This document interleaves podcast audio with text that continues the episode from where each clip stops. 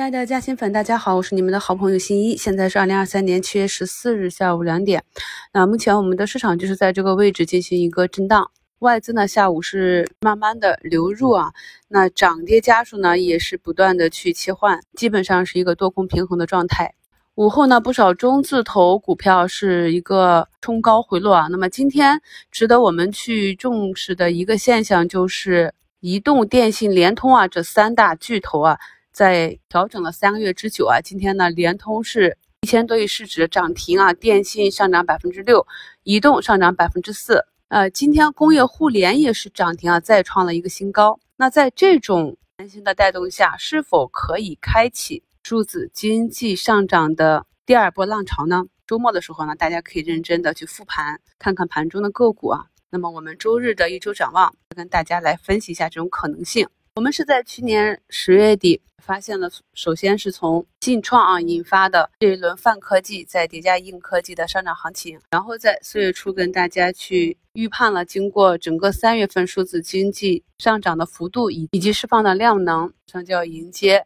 第一波上涨之后的二浪下跌。经过了三个多月的调整，多个股呢又是陆陆续续也是慢慢的有走好，这一块呢是我们周末复盘的一个重点。近期呢，也有不少加新粉朋友在复盘的时候发现一些下跌已久的底部的金属资源类个股呢，近期也是有移动了。这些呢，都是我们近期可以去重点关注的方向。今天午评提到的啊，昨天呢我们看止跌，今天反弹的机器人板块，下午呢也是持续的不断走高。板块内的个股，像昨天打到跌停的新时达啊，今天呢是断断续续啊封在涨停板上。我们可以看到，近期的市场短期的节奏呢，就是震荡加剧啊，比较安全的、性价比高的买点呢，依旧是在板块和个股调整之后，高开追涨的胜率并不高。近期的热点呢，汽车零部件板块也仅是调整了三天之后呢，今天就有资金尝试着去做修复。那我们五评讲到的，观察到有资金去博弈的浙江世宝呢，下午也是拉到了涨停附近。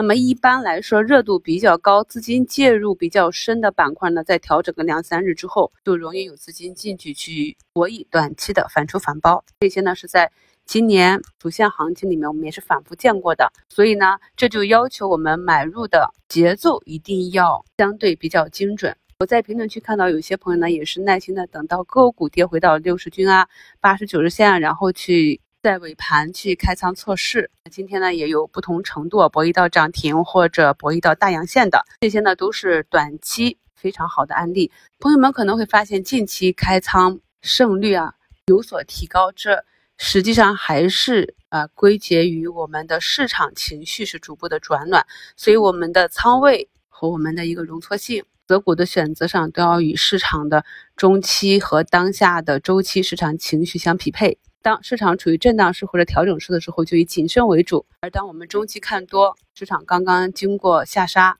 释放了短期的风险，开始震荡上行的时候呢，就可以把我们过去在节目中课程中讲的这些寻找机会、把握机会的方法，大胆的操练起来了。短期的仓位配置呢，依旧是根据个人的持股计划为基础啊。尽量的是把仓位分配在两到三个不同的近期表现比较好的热点板块中，涨多了就减一减啊，跌到位呢就回补一点仓位回来。近期很多短线资金埋伏的就是一个中报业绩，所以短期的持股呢是以业绩是否达预期、超预期，或者走势是否符合预期为主。符合预期的就让子弹多飞一会儿，让利润奔跑。那如果是单一的个股仓位过重，走势变弱。把握又不强的话呢，首先是做一下防守。毕竟呢，当市场上行的时候，机会板块和个股还是蛮多的。我下午去医院体检，咱们每年的常规体检还是要坚持做起来。毕竟身体好呢，才是实现啊长线投资复利的